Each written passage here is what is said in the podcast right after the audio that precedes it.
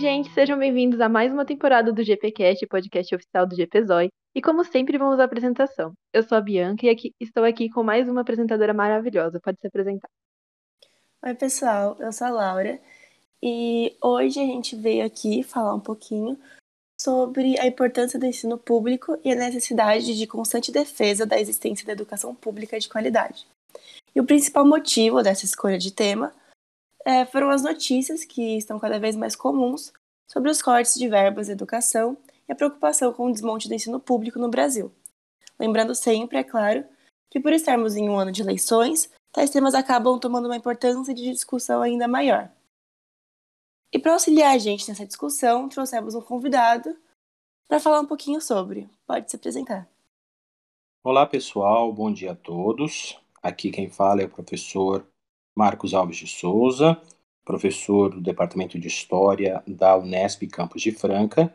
e eu quero externar para vocês o meu prazer em receber esse convite do GPcast, o podcast oficial do GPZOI, é, não apenas porque conheço a importância do trabalho que o GPZOI faz no campus de Franca, mas também porque nós já tivemos a feliz oportunidade de trabalhar juntos em outras atividades em anos anteriores e assim eu fico muito contente de receber esse convite e poder falar de um tema tão importante como esse. E como já foi mencionado, não apenas em virtude de estarmos em época de eleição, mas particularmente depois de um cenário pandêmico em que é, muitas novas questões foram levantadas e a qualidade do ensino e, ao mesmo tempo, as reformulações que vêm sendo propostas, particularmente no ensino médio, demandam da gente não apenas aí um processo de reflexão, mas também de amadurecimento, né, de algumas opiniões a respeito do que esperar dessas mudanças que foram propostas e de fato já até implementadas. Então, em virtude disso, é muito bom estar aqui com vocês e poder participar desse canal de diálogo.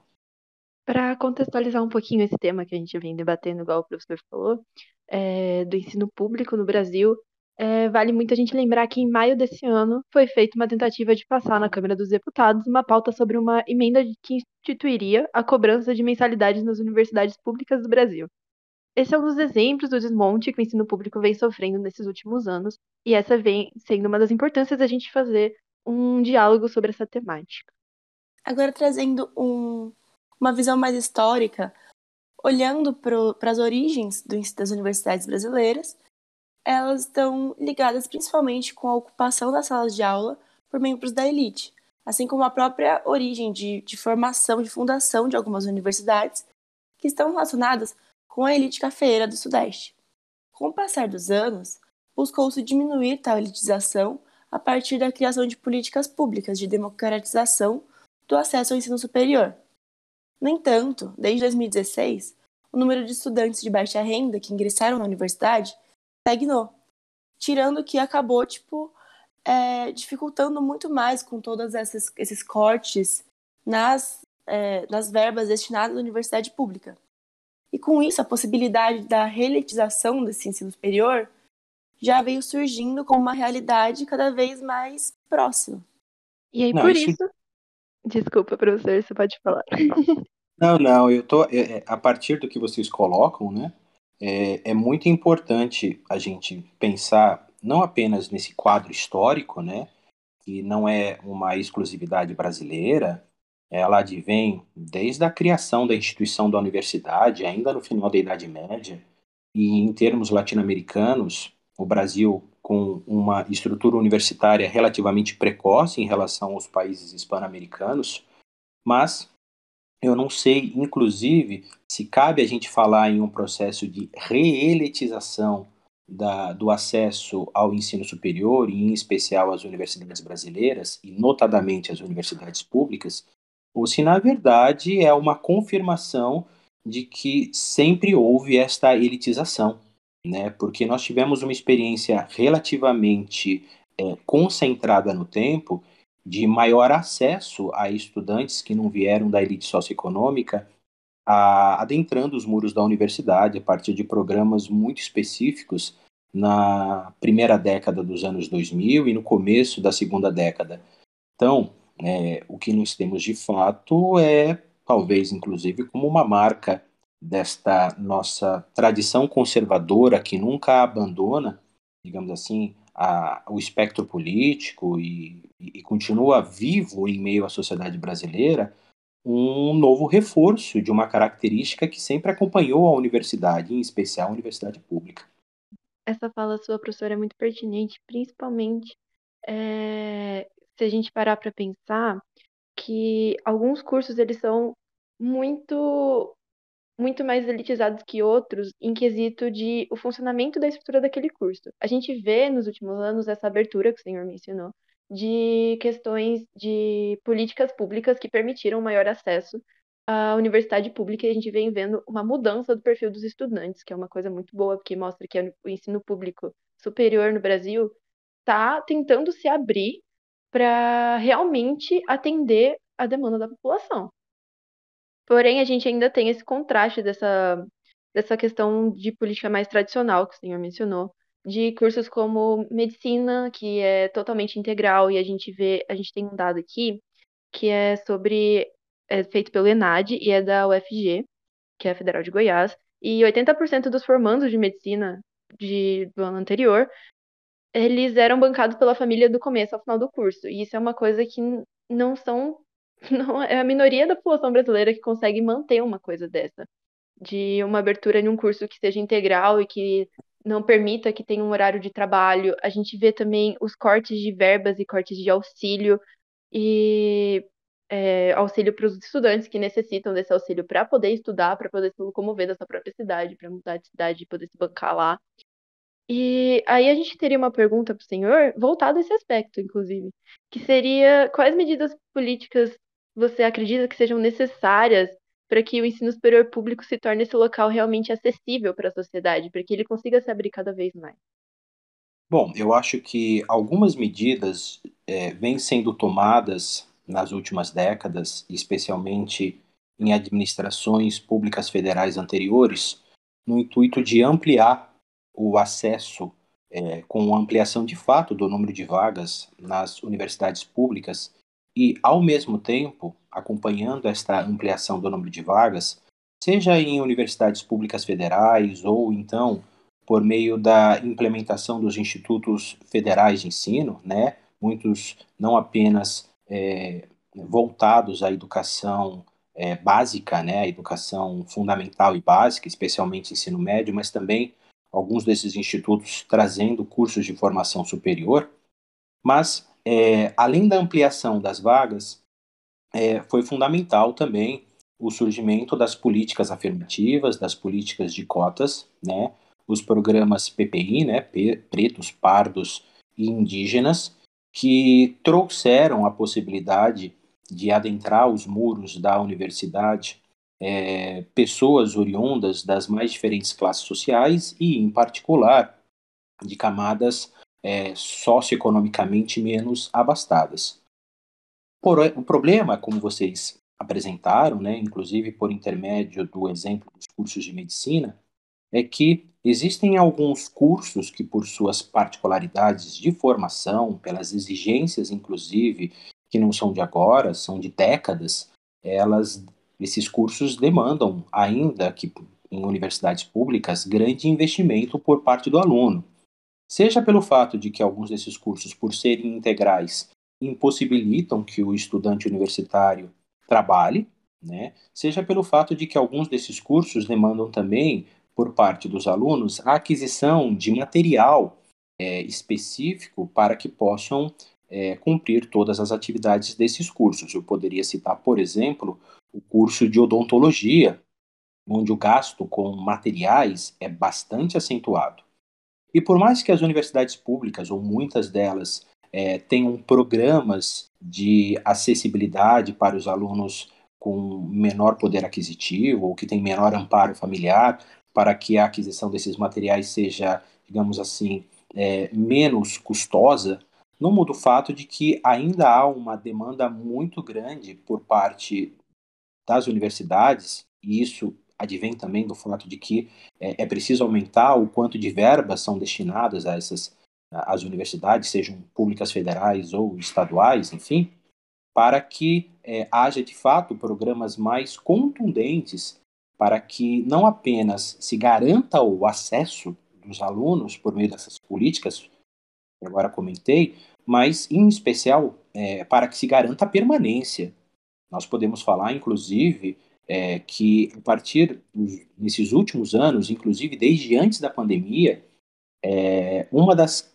facetas desse processo de é, entrada na universidade de camadas menos é, abastadas economicamente falando, foi o fato de que é, essa camada que adentrou a universidade, ela também acaba necessitando, para fins de permanência, em especial quando o curso não se localiza na cidade de origem, né, na, na cidade da família desse estudante,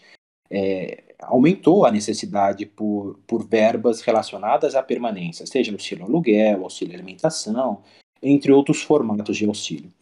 Então, o que é preciso entender a partir desse processo é que, assim, é, os cortes anunciados, inclusive mais recentemente, é, tanto ao Ministério da Educação quanto ao Ministério da Ciência e Tecnologia, é bastante complicado e bastante absurdo,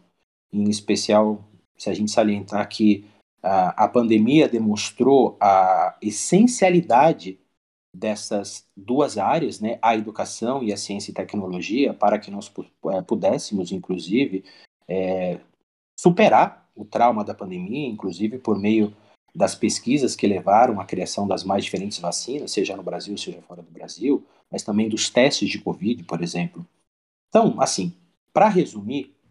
é importante que se pense de uma maneira mais global o processo de democratização do acesso à universidade pública e entender que não é apenas uma questão de garantir o acesso, é garantir também a permanência do estudante na universidade e, obviamente, em meio a tudo isso, cobrar das universidades, sejam públicas, federais ou estaduais, seja também das particulares, é, uma melhor qualificação desses cursos.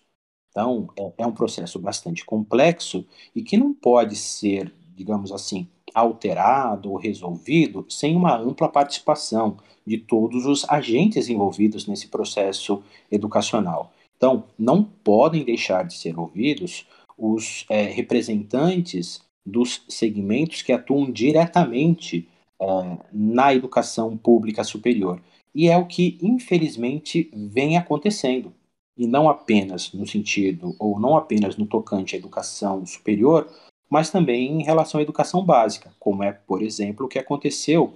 com a lei que reformou o ensino médio, que teve um processo de tramitação muito veloz e que deixou de lado é, uma série de projetos e propostas que vinham sendo apresentadas no Congresso Nacional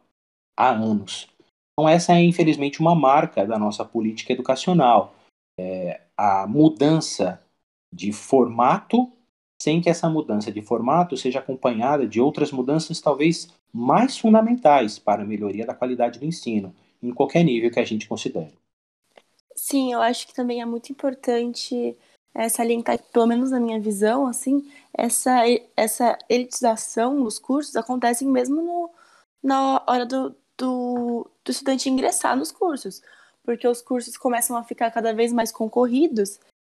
e exigir uma base de, de conhecimento muito específica. Não só os cursos de medicina, que acabam sendo os mais, os mais concorridos, com notas extremamente altas, que exigem uma muitas vezes uma, uma base realmente de, de conteúdo muito grande, como também dentro das universidades. É, dentro das universidades públicas, tendo, por exemplo, a pesquisa como um dos pilares fundamentais, né? E elencando isso com a, a questão da pandemia que o senhor comentou, como a gente percebeu que esses trabalhos, essas pesquisas, realmente, principalmente na pandemia, se evidenciou a importância disso, né, para a criação de vacinas ou para o combate efetivo contra a Covid-19. Porém, nesses últimos anos, é, é inegável que a gente observou um descaso muito grande com o corte de verbas, principalmente nessa área de pesquisas científicas, muito grande tirando que essas, essas pesquisas, essas bolsas, além de terem uma baixa remuneração, também exigem uma, uma carga de trabalho muito alta. Uma carga de, de tempo mesmo que o aluno vai despender naquilo muito alta. Então acaba sendo uma coisa que não é tão acessível para todo mundo. E sobre isso, a gente gostaria de per perguntar sua perspectiva sobre esse assunto e como você acredita que tal descaso que nós assistimos vai ser sentido no Brasil, não só atualmente, mas a longo prazo mesmo. Pois bem. Bom, é, adicionando, digamos assim, algum tempero a esse cenário catastrófico que você já nos traz, e não estou dizendo que vocês estão catastrofizando, vocês estão fazendo uma leitura adequada da realidade, uma leitura muito bem feita. Preciso salientar que as bolsas de estudos que vêm sendo pagas há anos, elas não sofrem atualização de valores há muito tempo. Então, nós estamos falando também não apenas de, um de um corte é, anunciado recentemente, ou de cortes, na verdade, recentemente, é, e que afetam diretamente o pagamento e a manutenção dessas bolsas, mas nós sequer estamos adentrando o cenário de uma atualização desses valores, porque já não é de agora, começa a se tornar desinteressante para o aluno assumir uma bolsa de estudo, visto que, uma vez que é, todas as agências de fomento exigem que, para que o aluno obtenha a bolsa, ele precisa renunciar a um trabalho formal com carteira de trabalho assinado, isso significa que o aluno tem que verificar ou tem que dosar se esse valor desta bolsa é o bastante para que ele possa se manter no curso e também é, se ele pode, com esse valor, arcar com custos adicionais de material de leitura ou até mesmo de deslocamento, é, custos esses adicionais trazidos pela própria pesquisa que está sendo proposta e eventualmente aprovada. Então, enquanto não houver também uma atualização desses valores, nós estamos falando em, em, valores ou em bolsas que algumas vezes acabam trazendo uma carga muito maior de trabalho em relação ao que isso traz em termos de compensação é, financeira. E de fato, assim, é, ninguém está aqui falando em ganhar a vida ou lucrar com bolsa de estudo. Eu particularmente não conheço ninguém que tenha enriquecido por intermédio de bolsas de estudo. Mas nós estamos falando hoje de alunos, seja, sejam esses alunos de iniciação científica ou pesquisadores do mestrado, do doutorado, que precisam complementar as verbas que recebem por intermédio das bolsas é, para concretizar as suas pesquisas com recursos próprios, muitas vezes. Então, essa é uma situação muito complicada e que demonstra, na verdade, uma tendência que não é de agora, que é dos últimos anos, e que mostra que talvez, do ponto de vista político, o Brasil tenha renunciado a ser um país produtor de tecnologia, é, criador de novas tecnologias e novos processos, é, inclusive produtivos, né, com know-how e, e, digamos assim, registro nosso, para aceitar uma posição de um país é, cada vez mais é, nitidamente voltado a, a, setores que demandam menos trabalho agregado, né? Então estamos falando de setores primários de exportação de gêneros primários, que sim trazem importantes divisas ao nosso produto interno bruto, mas que não congregam em si mesmos é, grande é, trabalho agregado, grande, grande investimento na área tecnológica. Novamente, isso não quer dizer que o nosso setor, por exemplo, agroexportador, não conte com, com know-how na seleção das, das sementes, é, em processos de irrigação, etc. É, mas nós poderíamos ser ainda mais eficientes, inclusive nesses setores, se nós investíssemos em tecnologia. E não é o que a gente faz. Então, é, o que nós temos, na verdade, observado é uma tendência nas últimas administrações, de que é, uma tendência de que abandonar ou de abdicar de sermos um polo produtor de tecnologia para sermos um polo essencialmente é, de tecnologia estrangeira. E é a única maneira com a qual essa é a única maneira de interpretar o que a gente tem assistido e, e que, digamos assim, é, nos permite entender porque ah, há tamanho descaso com pastas tão importantes como a da ciência e tecnologia e como a da educação, descaso esse manifestado não apenas pelos cortes, mas também pelas péssimas indicações para a condução destas pastas, observadas em especial nessa última administração federal né, é, em que é, indivíduos apontados politicamente para ocuparem essas pastas é, são, foram indivíduos essencialmente mal preparados, desconhecedores é, das pastas que assumiram. Né? É, a gente pode, além dessas duas é, áreas, né, a ciência, tecnologia e educação, salientar descasos semelhantes, inclusive no Ministério da Saúde, que é um dos grandes é, responsáveis, inclusive, por esse elevado número de mortos que nós tivemos na pandemia, comparativamente a outros países do mundo. É, e nós podemos pensar também, é, inclusive, na pasta das a, relações internacionais, das relações exteriores, né? A nossa chancelaria, por exemplo, ela vai, esperamos, né, em pouco tempo, ter que iniciar um trabalho pesado de reconstrução da imagem do Brasil externamente, imagem essa claramente manchada é, não apenas pela condução, digamos assim, da presidência da República, mas também perpassando, obviamente, a condução do Ministério das Relações Exteriores. Então, é, se eu estou ampliando aqui o leque de considerações, é para afirmar que é, é tudo parte de um grande processo e que traz por trás de si uma mentalidade de um segmento político de grande atuação, de grande impacto,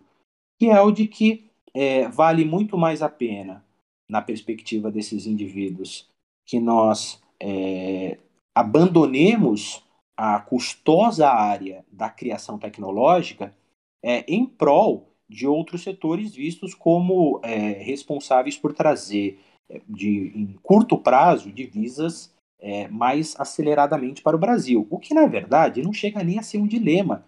porque o que, na verdade, nós estamos fazendo é nos tornando cada vez mais dependentes da tecnologia estrangeira. E o resultado disso vai se sentir em curto e médio prazo. Muito bem colocado, professor. Concordo muito. É... Sobre essa questão que você falou de ser um longo processo, a gente ainda tem um complicador a mais, que foi que o senhor mesmo mencionou, que é a questão da pandemia. E a gente teve uma gestão muito complicada durante a pandemia, uma gestão bem controversa, uma gestão que é, deixou que muita coisa fosse feita, deixou de fazer muita coisa também, e que isso em longo, em curto, médio e longo prazo vem prejudicando o Brasil e a população brasileira. Dentro do aspecto da educação, é, a gente vê que teve uma disparidade muito grande entre como o ensino público conseguiu lidar com a questão da pandemia e como o ensino privado acabou lidando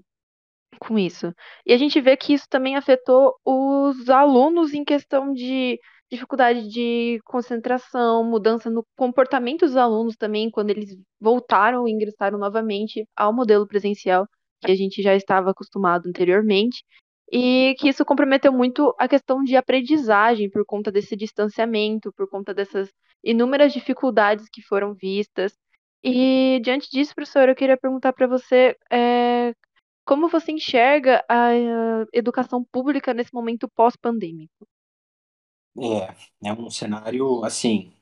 bastante é, complicado para ser, digamos assim, um pouco mais polido é, eu acho que, sem dúvida, existem possibilidades de reversão desses cenários ou desses é, problemas que você salientou agora em sua pergunta, é, mas é, talvez seja preciso ampliar um pouco esse contexto e pensar que é, o que nós estamos observando agora é um processo, no mínimo, de readaptação para os formatos de educação presencial e essa, essa, e essa readaptação ela está sendo realizada com é, a manutenção de dispositivos tecnológicos de comunicação que foram fundamentais para que o sistema educacional, em qualquer nível, não fosse completamente paralisado durante a pandemia. É, antes de mais nada, é importante dizer que nós não devemos ter uma imagem é, da tecnologia de comunicação e das plataformas de ensino como se elas fossem obstaculizantes à qualidade de ensino. Okay? É, eu acho que é importante que nós tenhamos a maturidade de entender que nós vivemos em, em épocas de cada vez maior tecnologia da comunicação, né? E que nós precisamos utilizar essa tecnologia a nosso benefício, ao invés de tornar essa tecnologia como muletas. Uh, e, a partir dessa perspectiva, deixar de considerar toda uma tradição educacional que envolve um contato é, pessoal, não apenas do professor com o educando, mas inclusive dos professores com os outros professores e dos educandos com os outros educandos.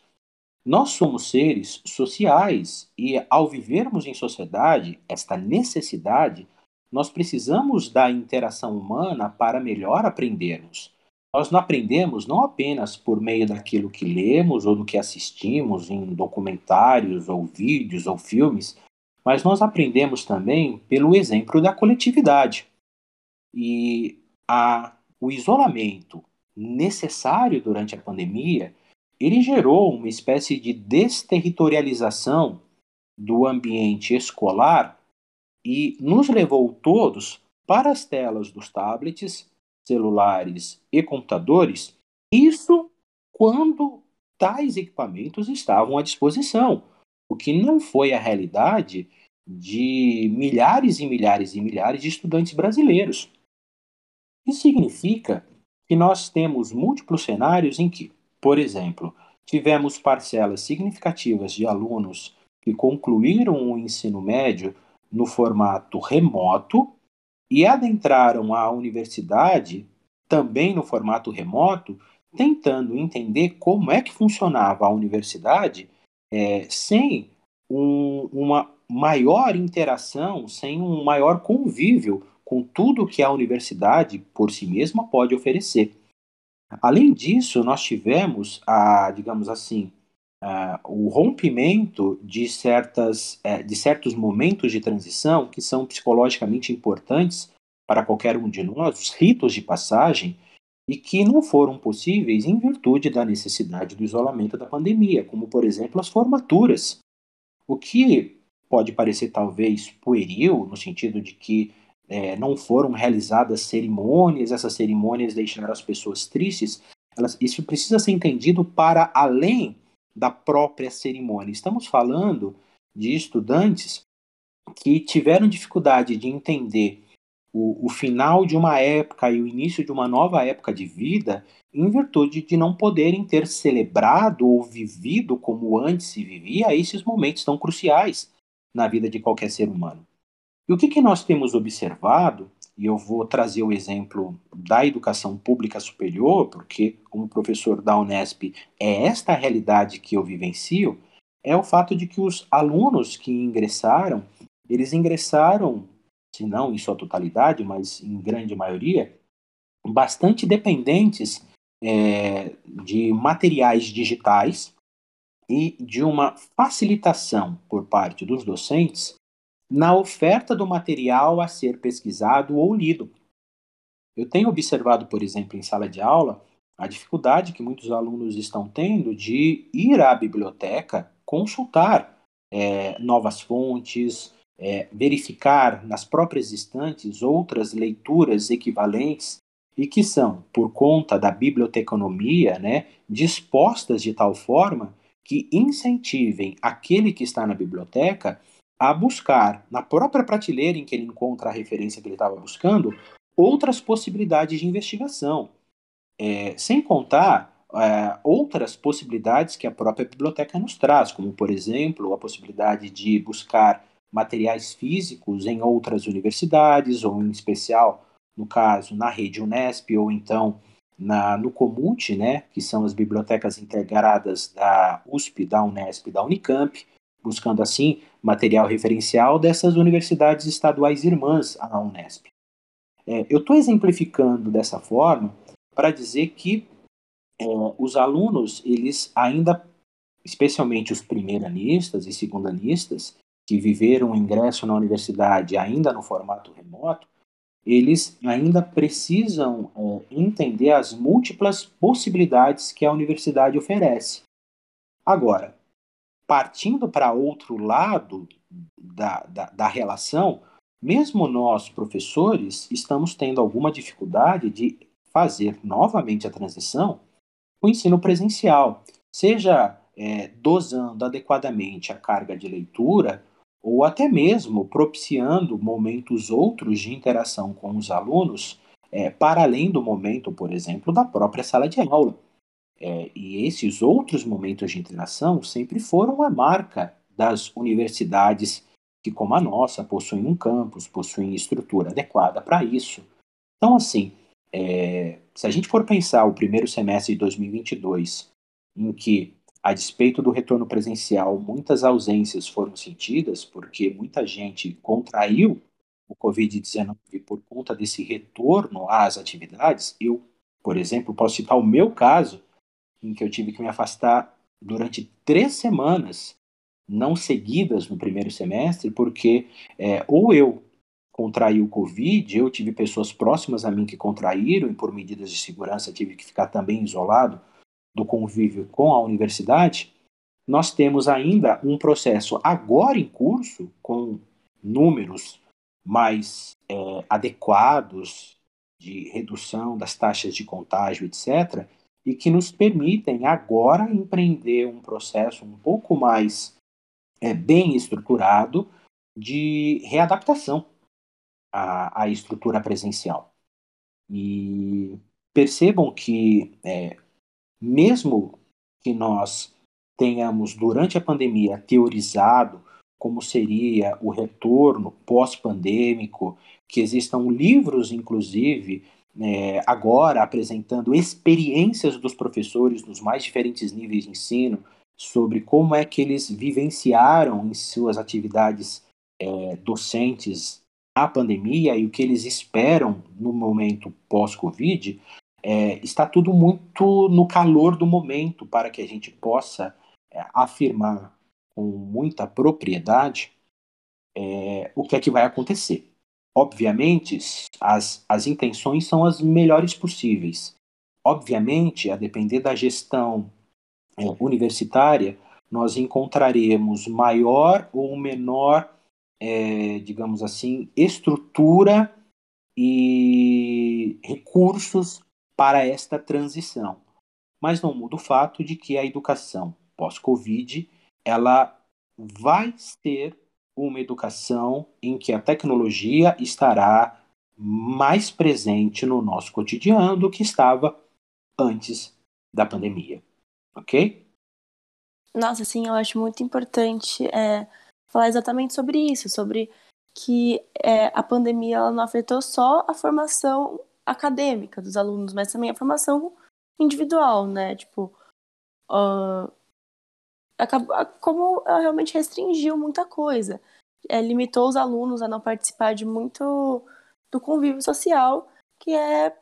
necessário para a formação como pessoa mesmo dos alunos. E talvez a gente possa até falar um pouco sobre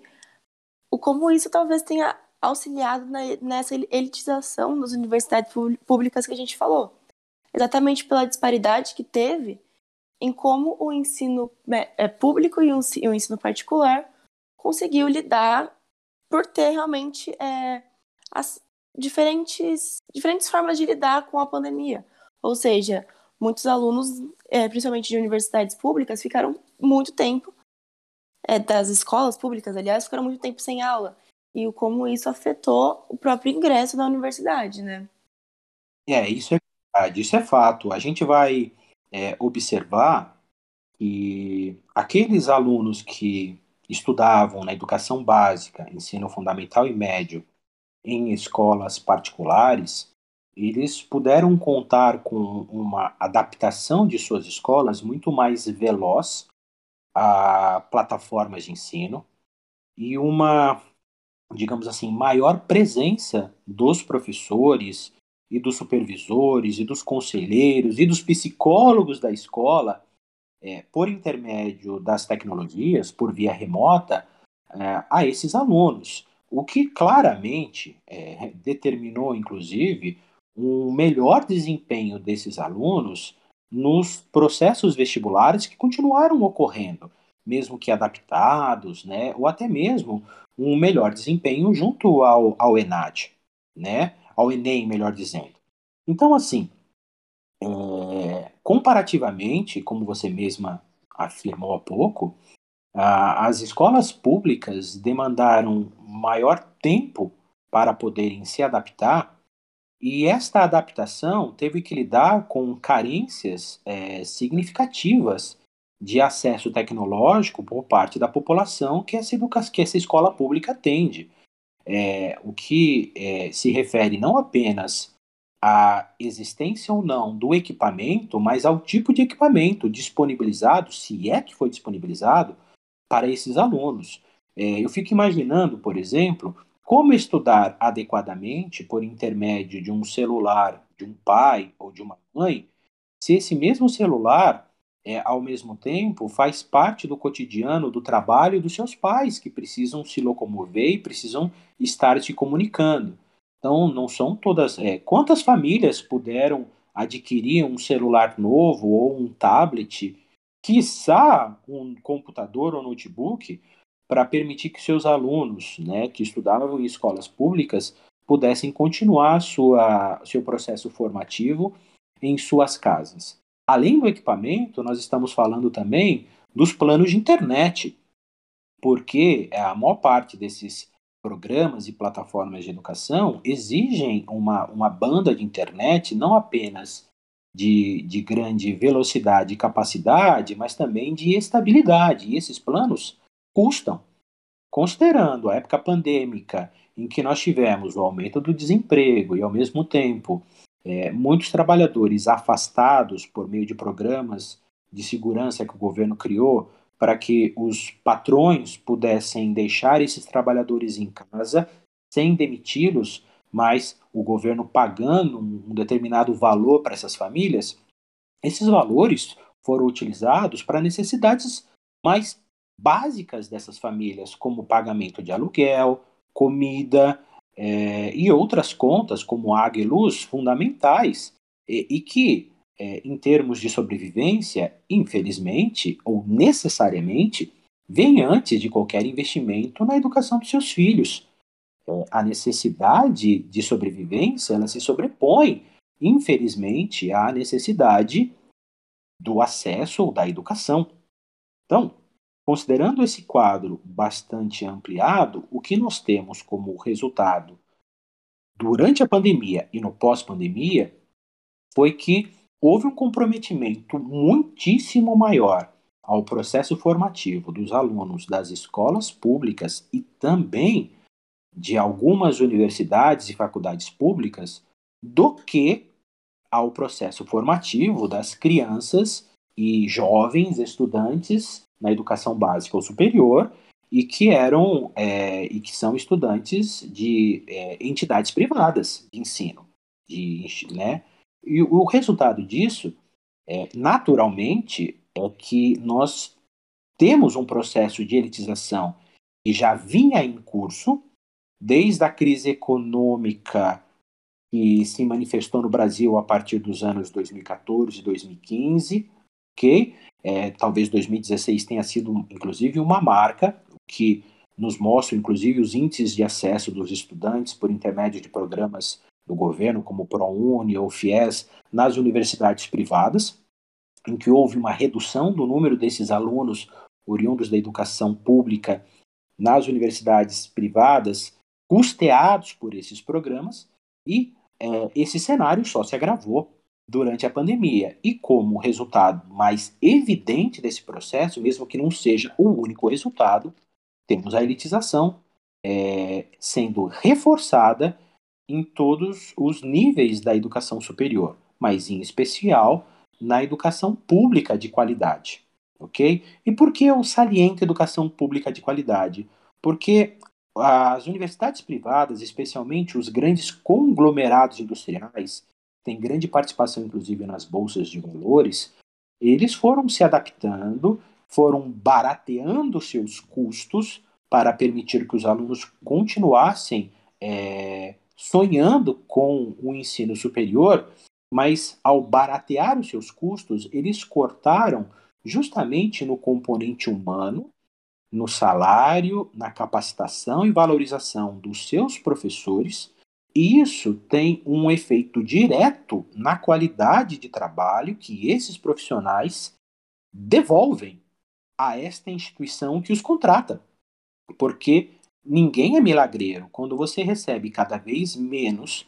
e você precisa pagar suas contas, você busca mais coisas para fazer para manter a sua remuneração, seus custos, é, os seus próprios gastos, e o resultado disso é um comprometimento na qualidade de trabalho desse profissional. Então, assim, é, é uma marca curiosa desse processo e, ao mesmo tempo, mercantiliza a educação, torna a educação um produto de mercado e, é, ao depreciar a qualidade desse produto, inclusive por intermédio de cortes na, nos custos básicos desse processo, acaba afetando lá na frente, inclusive aqueles que serão, em curto e médio prazo, os próprios consumidores desses mesmos serviços. Porque você tem um processo em cascata, é um círculo vicioso que, infelizmente, até o momento, não encontrou sequer um freio para que de vicioso se torne virtuoso. E o que seria virtualizar o processo? Investir na qualificação docente, investir na carreira docente, investir na educação como um todo, mas de um ponto de vista mais qualitativo do que quantitativo.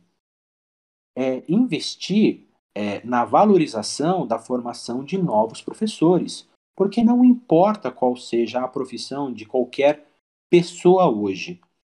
Quase todas essas profissões tiveram como ponto comum a existência em qualquer fase da vida de um professor. E professores desmotivados ou mal preparados ou é, mal remunerados não conseguem, por mais comprometidos que sejam e apaixonados com essa missão, né? Porque está se tornando verdadeiramente uma missão. É, por mais comprometidos que sejam, é, eles também são seres humanos que precisam viver e que, para tanto, vão acabar se sobrecarregando, e o resultado direto disso é o comprometimento do, do processo de ensino-aprendizagem como um todo. Não é possível ainda pensarmos que a tecnologia vai substituir o professor como agente de mediação dos processos é, educativos. De tal maneira que, se nós não pensarmos nesta valorização, nós estaremos deixando de lado um componente fundamental para a reversão daquele quadro vicioso em um círculo virtuoso. Talvez, então, ao invés de investirmos tanto em implementar novos modelos ou em pensar em mais uma ou duas horas de ensino médio para os alunos, talvez o mais fundamental fosse voltar à base. A base é a valorização é, da carreira docente, para que nós tenhamos professores não só mais bem preparados, mas mais motivados e com mais tempo para é, fazerem mais do que já herculeamente. Ok? Sim, totalmente. E inclusive puxando esse esse gancho a respeito do dessas mudanças pensadas é, recentemente mesmo que foram implementadas agora com a BNCC, que é essa reforma nova do ensino médio. Falando um pouco sobre isso, é, acho que a gente gostaria de saber mais sobre a, a sua visão a respeito dessas reformas e como isso, isso pode afetar na, no ingresso dos alunos, na, na talvez numa redução de uma desigualdade ou não, no ingresso de quem ingressa realmente na, na universidade pública. E, enfim, como que isso está sendo pensado pelos governos mesmo. Pois bem. Bom, primeiramente, a BNCC, que é a Base Nacional Comum Curricular, ela já está em atividade há alguns anos. É, é a base curricular que foi agora é, tornada essencial no novo formato do ensino médio, mas adaptada com a implementação de uma nova estrutura, que são os, os itinerários, né, de, de como chama aqui? É, os itinerários formativos, né, que passaram a compor o processo é, comum da educação no ensino médio e que é, vão demandar, no conjunto das horas, ao final da implementação desse processo, que só vai ocorrer em 2024, uma, carga horária significativa para componentes curriculares que, sim, derivam da BNCC, mas estão voltados particularmente a uma formação técnica e profissional ou, em outros termos, voltadas à formação de alunos que, ao egressarem do ensino médio, estariam, em tese, mais bem preparados ao mercado de trabalho. Então, falando de uma maneira um pouco mais, é, digamos assim, um pouco mais clara, é, o novo ensino médio é fruto de uma medida provisória de 2016, a medida provisória 746, que acabou se convertendo em lei em 2017, a Lei 13.415, e o curioso é que essa transformação de medida provisória em lei, ela se deu velozmente. É, em apenas seis meses, essa medida provisória convertida em lei, ela acabou deixando de lado uma série de propostas e urgências por adaptação da medida provisória que vinham salient sendo salientadas por especialistas é, em políticas educacionais. É, o que assustou, não apenas é, porque tais propostas foram negligenciadas ou sequer consideradas, mas assustou também porque se percebeu que havia claramente um projeto em curso de tornar o ensino médio um ensino um pouco mais profissionalizante e, ao mesmo tempo, é uma pergunta que a gente pode talvez é, extrair dessa questão é se é, essa mudança no ensino médio ela não está ao mesmo tempo afirmando que talvez a educação superior não seja para todos. Portanto, é, digamos assim, se essa proposta de reformulação do ensino médio, que na verdade já está em curso, não é uma afirmação de que ah, o ensino superior deve ser restrito àqueles que tenham ou condições socioeconômicas ou então que se tornem, digamos assim, aptos a seguir sua carreira educacional após uma formação que promete melhor preparar uh, os egressos para o mercado de trabalho. Então, primeiramente, a minha opinião, é, do ponto de vista da idealidade, existem boas propostas nessa reformulação do ensino médio, como, por exemplo, é, a implementação dos projetos de vida, que é uma espécie de orientação é, pedagógica, psicológica e profissional dos alunos durante o ensino médio, com o intuito de auxiliá-los a escolher suas futuras carreiras profissionais, sejam essas carreiras é, imediatamente iniciadas após o ensino médio ou então é, iniciadas após a busca por esses alunos de um curso de formação superior. Então, é, é interessante que esta questão tenha sido implementada era de fato uma demanda de longa data de um ensino médio que precisa também lidar com um processo de múltiplas possibilidades que, que sempre foram apresentadas ao aluno do ensino médio e que leva muitos alunos, algumas vezes, a escolherem é, meio que na tentativa de erro e acerto, né, a, a, a carreira que vão seguir, seja imediatamente após o ensino médio ou então escolhendo cursos que não necessariamente serão finalizados, ou cursos superiores que não serão finalizados, enquanto os alunos tentam encontrar qual é o seu lugar no mundo de trabalho a partir de suas preferências, a partir de suas potencialidades e, e perfis. Então, eu acho que essa é uma, uma importante implementação. Em tese, também, no sentido da idealidade, o aumento de uma hora aula na carga horária de cada ano de ensino médio também ela é bem recebida, né? É, há inclusive a perspectiva de que esse aumento possa vir a chegar até o máximo de sete horas de ensino médio. Contudo, a própria lei não criou um prazo para que isso seja implementado. E nós sabemos que quando prazos não são implementados, dificilmente esses pra, esse, essas propostas são cumpridas. Então, é, muito provavelmente, é, o que nós teremos até 2024 será a implementação ano a ano desta quinta hora de ensino, né, em cada uma das séries de ensino médio, e formalmente o que nós teremos até 2024 é o aumento da carga horária total do ensino médio de 800 horas anuais para mil horas anuais e, portanto, a elevação da carga horária final do ensino médio de 2.400 horas para 3.000 horas totais de ensino médio. Essa maior carga horária, como é que ela vai ser distribuída? É, 60% desta carga horária ela vai ficar é, voltada às disciplinas que são apresentadas na BNCC e que compõem as áreas de conhecimento ali elencadas: linguagens e suas tecnologias, matemática e suas tecnologias, ciências da natureza e suas tecnologias e ciências humanas e sociais aplicadas.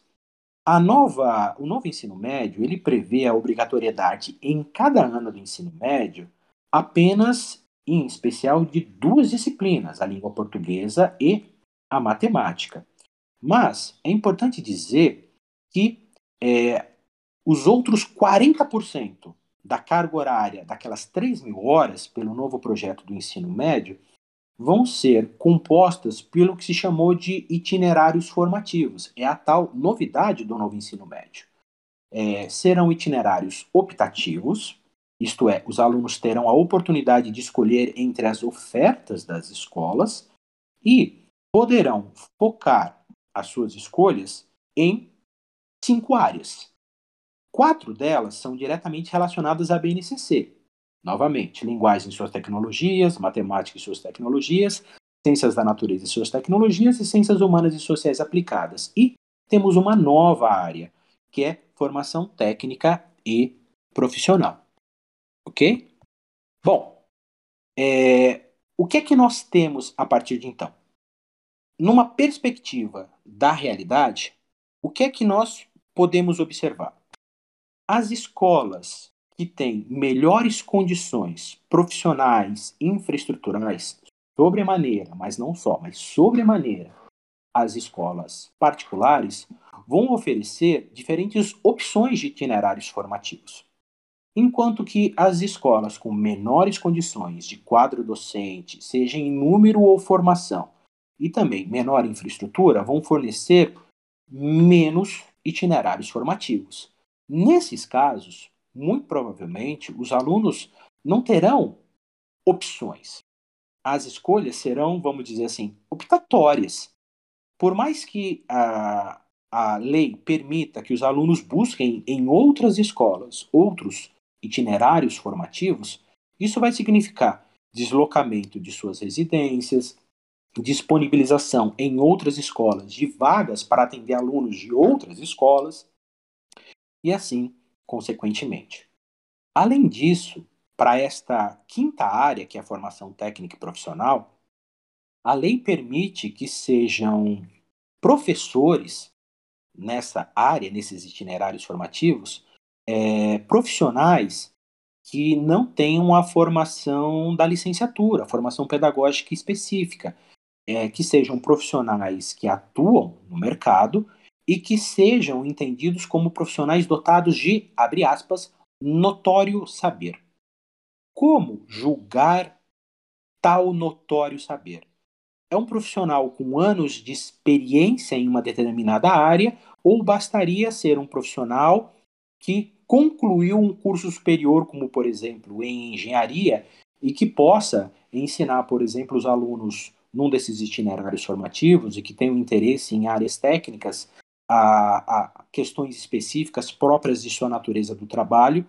é, e que, na verdade, advém, como notório saber, na minha opinião, após de anos de experiência naquela atividade. Isso não está muito claro na nova legislação. O que pode acontecer também é que é, as organizações, é, digamos assim, não governamentais e ligadas à, à educação ou a qualquer outros interesses podem disponibilizar profissionais para ocuparem essas posições e automaticamente não apenas assumirem estas vagas de trabalho, inclusive tomando, se é que a gente pode utilizar essa expressão, tomando essas vagas de trabalhos de profissionais concursados, já que não exigir, já que não vai ser exigida a realização de concurso público para ocupar essas funções, é, e ao mesmo tempo é, estamos falando de talvez a, a, adentrarem aos muros da escola é, perspectivas ideológicas é, ou até mesmo é, pouco incentivadoras da busca pela continuidade do estudo em nível superior. Enfim, é, são vários os dilemas que se apresentam. É, já temos a implementação a partir desse ano em todas as escolas, tanto públicas quanto privadas, deste novo formato. Essa implementação está ocorrendo, obviamente, no primeiro ano do ensino médio e é, nós precisamos ainda acompanhar os resultados do final desse ano para verificar é, de que maneira a implementação desta lei ela trouxe benefícios ou problemas é, de tal forma que a gente possa organizar é, talvez a proposição de reformas ou de alterações em tempo de corrigir aí talvez é, alguns passos que serão tomados nos próximos anos até a integral instalação no novo é, ensino médio no ano de 2024. Ok? Muito bem colocado, professor. Eu tenho uma pergunta agora para o senhor que é um pouquinho mais subjetiva. Uhum. É, a gente está, nesse momento, passando por processo de ano de eleição, então está tendo as campanhas eleitorais, e logo já vamos ter é, o resultado dessa eleição. A gente sabe que as escolhas que são feitas nas urnas, elas determinam diretamente a vida dos cidadãos, isso não tem como negar. E principalmente quando falamos sobre elaboração de políticas públicas. Diante desse cenário que encontramos extremamente politizado, da, é, polarizado, né, desculpa, da política atual, quais seriam as perspectivas que o senhor tem do futuro em relação à educação pública no Brasil? Bom, é, esta polarização, ela infelizmente não permite que sejam debatidos pelos candidatos aos mais diferentes cargos, sejam do executivo ou do legislativo, propostas mais bem elaboradas ou mais claras em defesa de uma educação de qualidade. O que nós temos é, é, são campanhas, talvez muito mais preocupadas em acusar os problemas do adversário, os males que o adversário pode causar né, ao, ao futuro do país, do que necessariamente é, propor ou proporem né, essas campanhas é, medidas para uma melhoria ou uma melhor preocupação com a política educacional. Então, esta é uma marca infeliz de um cenário tão polarizado é, em que é, nós estamos falando de uma, uma, uma polarização que não é uma polarização necessariamente de dois espectros da política que coexistem de maneira até bastante saudável, é, historicamente, há séculos, a tal direita e a tal esquerda. Nós estamos falando de uma polarização é, de extremos que de fato, não trazem nenhum benefício ao nosso país. É, eu, antes de mais nada, por mais que sim seja fundamental que nós votemos com consciência e tentemos filtrar em meio a esta polarização é, as nossas escolhas em ideias muito mais do que em pessoas, em projetos né, e em propostas muito mais do que em promessas, é, é importante que a gente tente fazer uma recuperação histórica, né? Porque nós tivemos pelo menos a oportunidade de nas últimas nos, nos últimos mandatos, né? Pelo menos nos últimos quatro mandatos, é, por exemplo, é, presidenciais no Brasil, termos pelo menos a existência de dois grandes projetos ali implementados e talvez a partir dessa comparação verificar por mais que nenhum desses dois projetos tenha sido ideal, verificar quais foram aqueles projetos que, pelo menos, demonstraram alguma preocupação, não apenas com a qualidade e com uma política educacional efetiva e de democratização de acesso ao ensino, mas também com valores é, que se relacionem ao convívio plural, é, com o respeito à multiplicidade de opiniões é, e por aí vai. Então, eu acho que estes serão os filtros que nós deveríamos idealmente adotar em um cenário tão polarizado para, é, digamos assim, confirmarmos as nossas escolhas nessas eleições do início de outubro. E, mais do que isso, é, Está mais do que na hora de nós, brasileiros como um todo, superarmos a ideia de que nós só temos o direito de mudar, de propor mudanças em época de eleição. É, tanto é esta marca que até mesmo os telejornais comumente, né, a mídia como um todo, a mídia jornalística, né, costuma salientar que é chegada a hora de mudança. Agora nós temos uma arma de mudança e a arma é o nosso voto. É preciso que a gente entenda que o voto é sim muito importante, obviamente, mas que quando nós elegemos um candidato, uma candidata, nós não estamos dando carta branca pelos próximos quatro anos é, para que esse candidato, essa candidata, faça o que quer, sem que ouça o seu eleitorado sem que atenda às demandas daqueles que os elegeram. É preciso que nós entendamos que é por meio da atuação política constante, diuturna, por meio de manifestações num ambiente democrático, sem violência, é que nós podemos exigir, questionar e forçar esses nossos representantes a entenderem que os interesses que eles devem é, defender são os nossos interesses, o do eleitorado, e não os seus próprios interesses ou daqueles grupos de empresas que foram os grandes financiadores de suas campanhas políticas. Enquanto a gente não entender que nós temos não apenas esta opção, porque não é uma opção, esse nosso dever,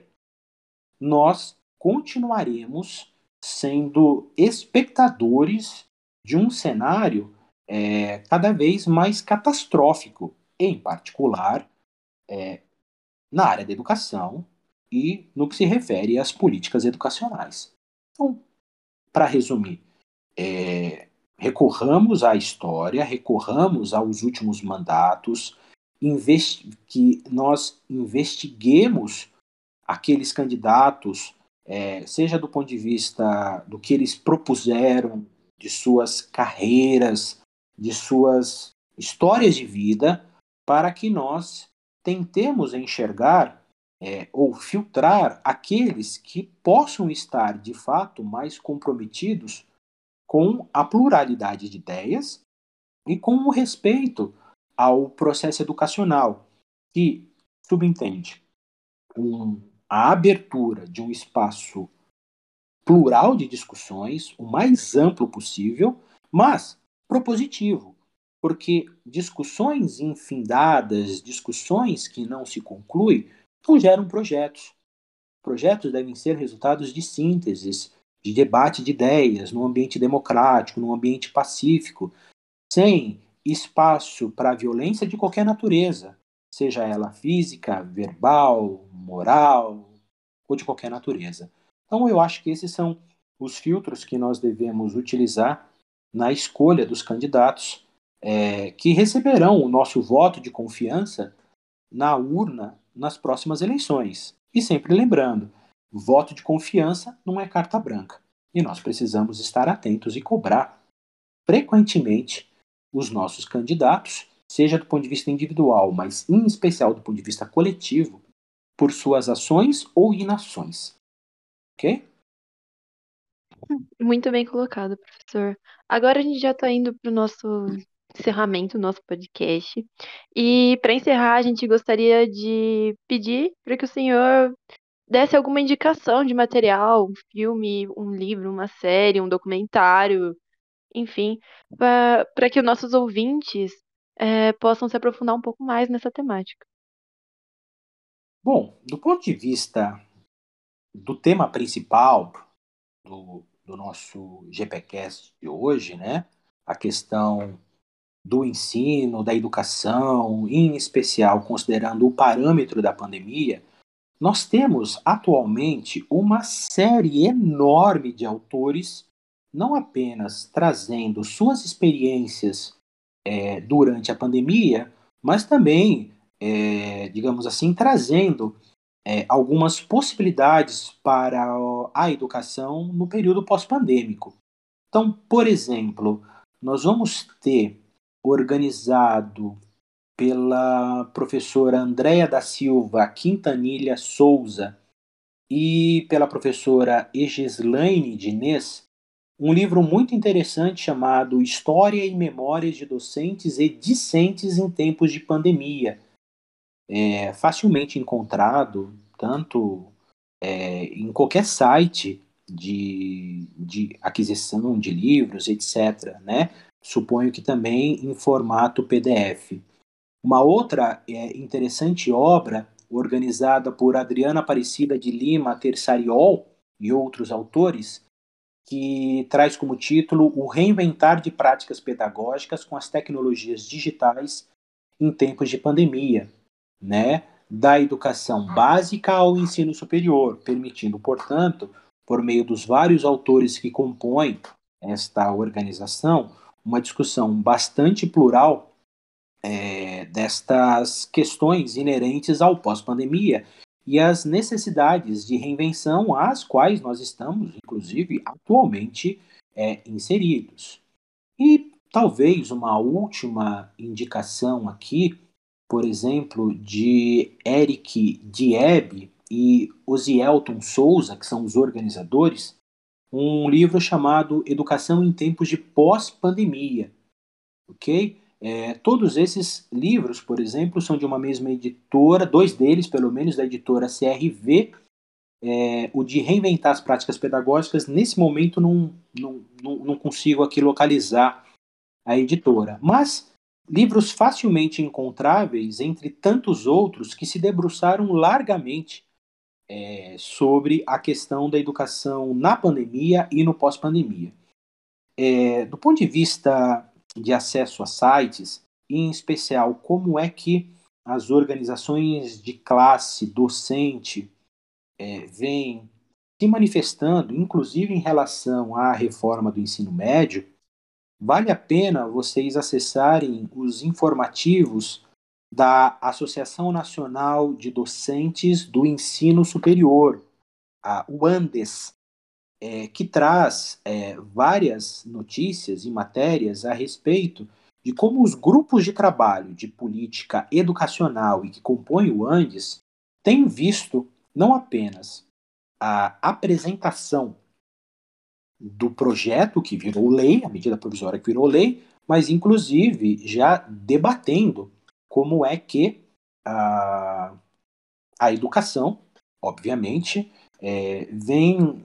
como é que o processo de educação é, está ocorrendo durante esse primeiro ano agora de implementação do novo ensino médio. Então, essas são algumas indicações um pouco mais gerais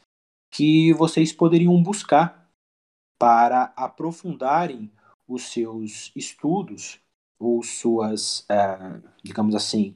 é, considerações a respeito desse tema tão importante que a gente tratou hoje no GPcast do GPZOI. Ok? Muito, muito interessante, professor, de verdade. É, confesso que eu fiquei muito, muito interessada mesmo para pesquisar mais sobre essas indicações, viu? E, mas bom, acho que é isso. Nosso podcast de hoje. Gostaria de agradecer em nome do GPZOI pela sua disponibilidade e foi um prazer muito, muito grande estar aqui conversando com você durante esse tempinho. E a gente gostaria de deixar aqui as nossas indicações do GPZOI, que seria uma série do, Globo, do Globoplay chamada Segunda Chamada, o filme Sociedade dos Poetas Mortos, que foi muito sobre essa questão da educação, e outro filme brasileiro chamado Que Horas Ela Volta.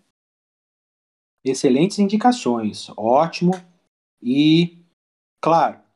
é, a todos os que estão ouvindo, continuem acompanhando o GPcast do GPZOI,